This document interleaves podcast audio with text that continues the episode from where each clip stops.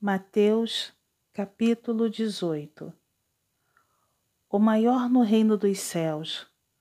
Naquela hora aproximaram-se de Jesus os discípulos, perguntando: Quem é, porventura, o maior no reino dos céus?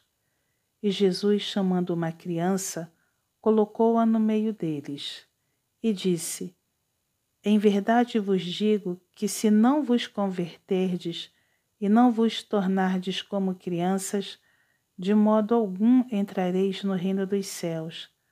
Portanto, aquele que se humilhar como esta criança, esse é o maior no reino dos céus. E quem recebeu uma criança tal como esta, em meu nome, a mim me recebe. Os tropeços. Qualquer, porém, que fizer tropeçar um destes pequeninos, que creem em mim, melhor lhe fora que se lhe pendurasse ao pescoço uma grande pedra de moinho e fosse afogado na profundeza do mar.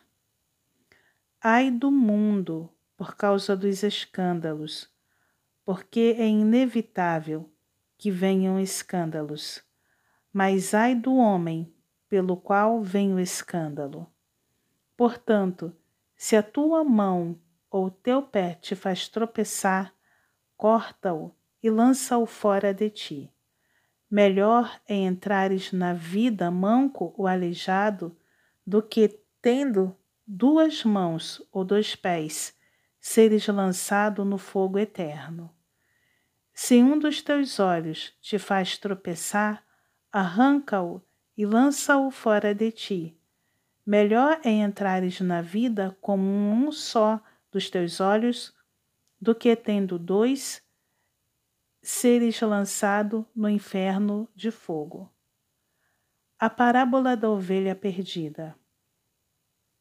Vede, não desprezeis a qualquer destes pequeninos, porque eu vos afirmo que os seus anjos nos céus veem incessantemente a face de meu Pai Celeste porque o Filho do Homem veio salvar o que está perdido.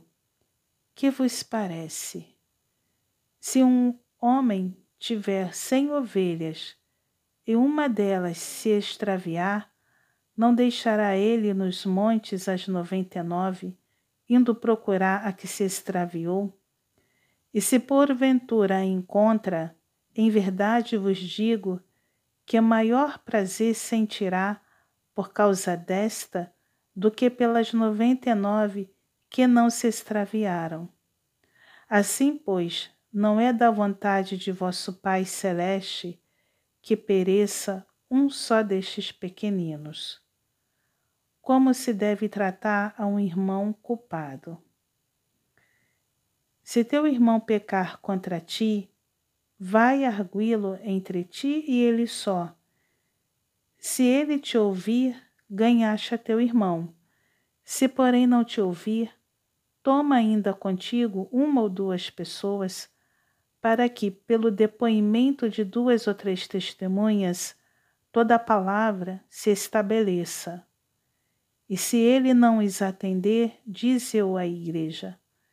E se recusar ouvir, também a igreja, considera-o como gentio e publicano em verdade vos digo que tudo o que ligardes na terra terá sido ligado nos céus, e tudo o que desligardes na terra terá sido desligado nos céus. Em verdade também vos digo que se dois dentre vós sobre a terra concordarem a respeito de qualquer coisa que porventura pedirem, ser-lhes-á concedida por meu Pai que estás nos céus. Porque onde estiverem dois ou três reunidos em meu nome, ali estou no meio deles. Quantas vezes se deve perdoar um irmão?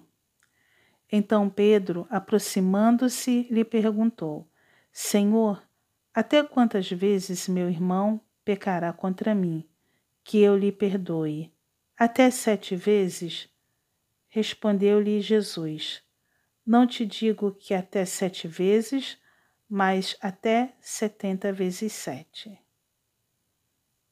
A parábola do credor incompassivo.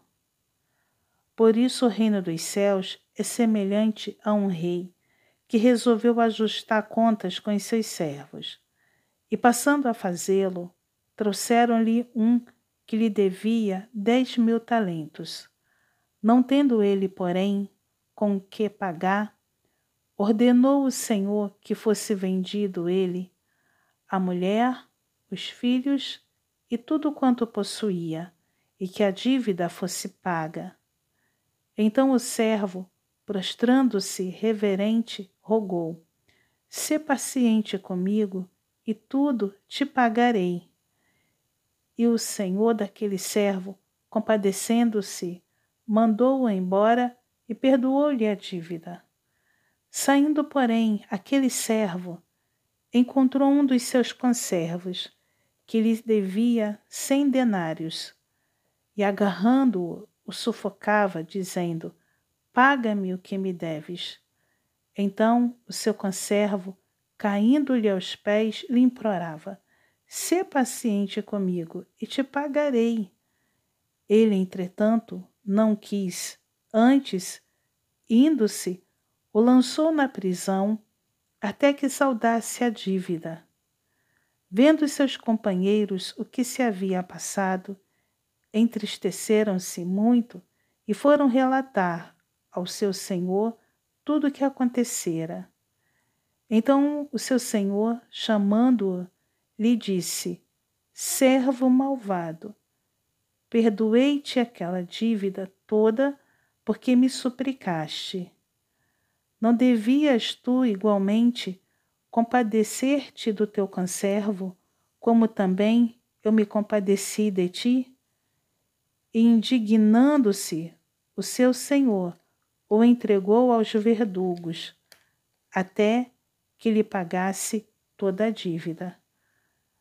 Assim também meu Pai Celeste vos fará, se do íntimo não perdoardes cada um a seu irmão.